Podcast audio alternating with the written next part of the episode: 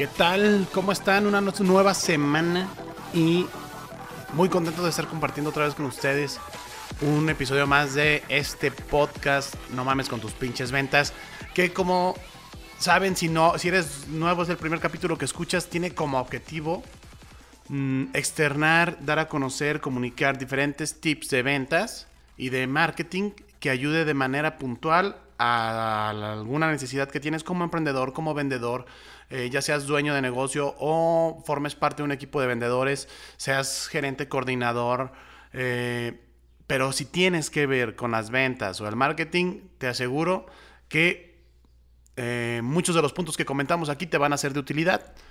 Mi nombre es Eduardo Lozano y hoy vamos a hablar de un tema muy importante. Si bien has escuchado el podcast, me enfoco mucho en las habilidades o en la manera de ser del vendedor, ya sea que tú seas el dueño de tu negocio o trabajes para alguien, como te lo comento, pero eh, siendo dueño de negocio, ya con un avance, con un equipo de ventas, sea pequeño, sea grande, sea mediano, eh, hay una parte muy importante que debemos de tener en cuenta. El vendedor por sí mismo tiene la responsabilidad y debe de desarrollar la habilidad de poder convencer a los clientes, prospectar, eh, em, eh, ser empático y todo lo que hemos estado viendo en los capítulos pasados y que vamos a seguir viendo para poder cerrar una venta. Y debe de dar seguimiento para no perder ese cliente. Pero el vendedor, si tú no eres el dueño del negocio, es el, el que hace el contacto si ya sea que tú seas el dueño de negocio y estés con el sombrero del comprador o, desarrollador o producción, o seas el dueño de la empresa y tengas tu área de desarrollo, de producción, de compra-venta, no puedes pretender tener un, resultado positivo con tu, fuerza, con tu fuerza de ventas si estás vendiendo gato por liebre. Tarde que temprano el cliente se va a dar cuenta. Los clientes no son pendejos. El cliente compra una solución a un problema y espera que ese problema se le solucione porque está intercambiando dinero por algo específico que tú le estás prometiendo. Si tú le estás prometiendo X producto o, X servicio que se compone de ciertas, ciertos puntos o ciertos ingredientes o ciertos componentes, ciertas cantidades, que es para hacer algo específico, le tienes que dar eso. No puedes prometer y luego no hacer lo que prometiste. Esa es la parte más importante. No puedes no hacer lo que dijiste que ibas a hacer. No puedes entregar un producto que no es el producto que dijiste que estás vendiendo.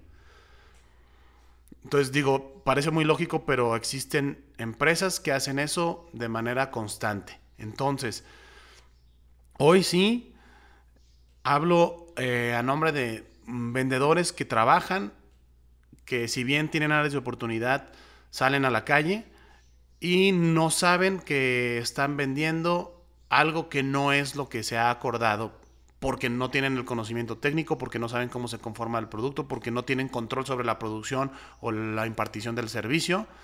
Un ejemplo es, si yo trabajo en una empresa de telefonía e internet y al vendedor se le dice que uno de los valores agregados es que tienen el internet este, más rápido del mercado, el vendedor sale diciendo eso como su bandera principal, convence al cliente y cuando instalan el Internet es una basura el Internet y no es el más rápido del mercado, ¿de quién es culpa si se cancela el cliente? ¿Del vendedor o de la empresa? De igual manera, si yo tengo un producto X, eh, vamos a suponer, si yo tengo un producto de comida, vamos, y ese producto de comida dice que es de eh, vainilla, de sabor vainilla, y que es vainilla natural y pues en cuanto lo abro me sabe a vainilla artificial, huele a dulce diferente a lo que no es la vainilla natural. Pero si me lo vendieron como vainilla natural, pues el cliente obviamente si no reclama, por lo menos no te va a volver a comprar. Y eso no es problema del vendedor, ni del canal que lo vendió, ni mucho menos. Ese es problema interno de la empresa. La empresa tiene que modificar esa parte. Si la empresa piensa que simplemente por contratar un vendedor muy fregón, un gerente muy fregón, un director de marketing muy fregón, las ventas van a subir y no va a haber ningún problema. Error. Eso no funciona. Esto no funciona de esa manera. Funciona si llevamos una congruencia en lo que prometemos, en lo que entregamos y en lo que hacemos.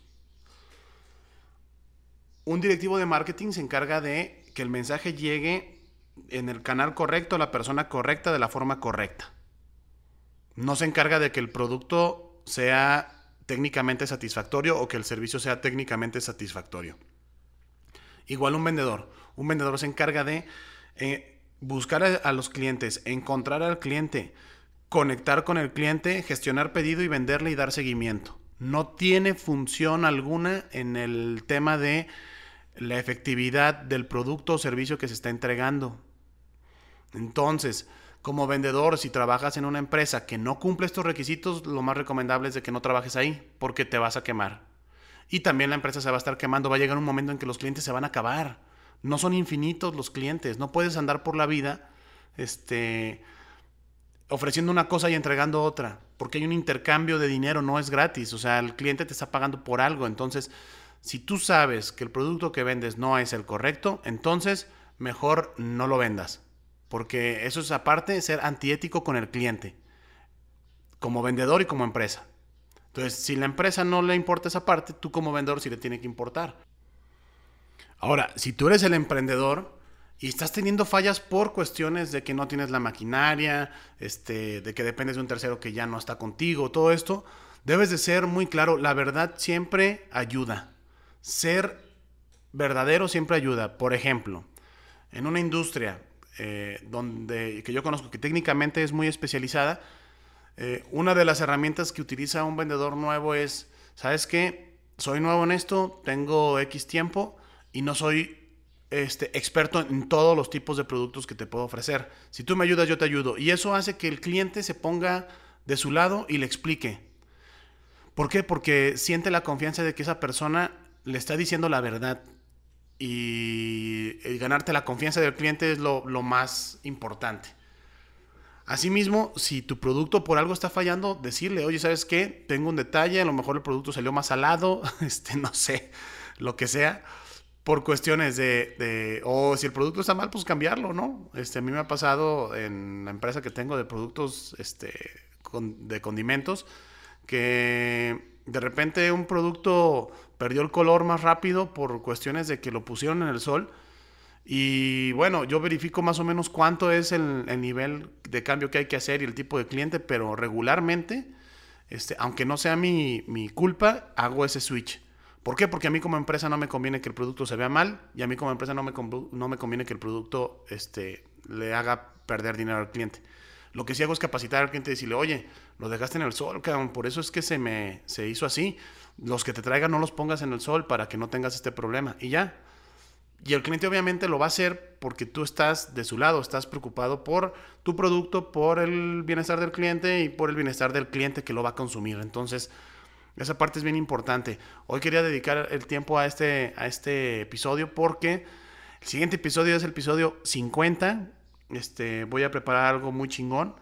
Pero, eh, pero sí creo que esta parte para cerrar estos primeros, eh, esta primera tanda de 50 capítulos, eh, es importante también hacer consciente a los empresarios, a los emprendedores, a quienes dirigen las empresas, que hay que respaldar a sus vendedores para que tengan la confianza de salir a vender y se logren los resultados. Es un esfuerzo conjunto, no depende 100% del vendedor. Entonces, pues bueno, esta información, de verdad, cuídala.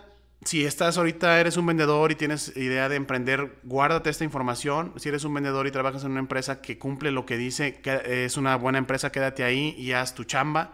Si trabajas en una empresa que no es así, yo lo que te recomiendo es que tarde que temprano encuentres otro trabajo porque esa empresa va a empezar a tener problemas con sus carteras de clientes, va a empezar a, a perder a los clientes más importantes, va a empezar a tener problemas de flujo de efectivo y cuando quiera rehacer toda su estructura y, hacer eh, eh, cosas para recuperar a los clientes, definitivamente no va a poder. Una vez que tú este, quiebras la, la, confianza del cliente, bien difícil recuperarla. Entonces, por eso que, es que te recomiendo que desde el principio seas leal, seas verdadero y te preocupes por el beneficio de tus clientes, no del tuyo. Saludos, que tengas un excelente día, un excelente inicio de semana y nos vemos en nuestro próximo capítulo, capítulo 50. Muy chingón.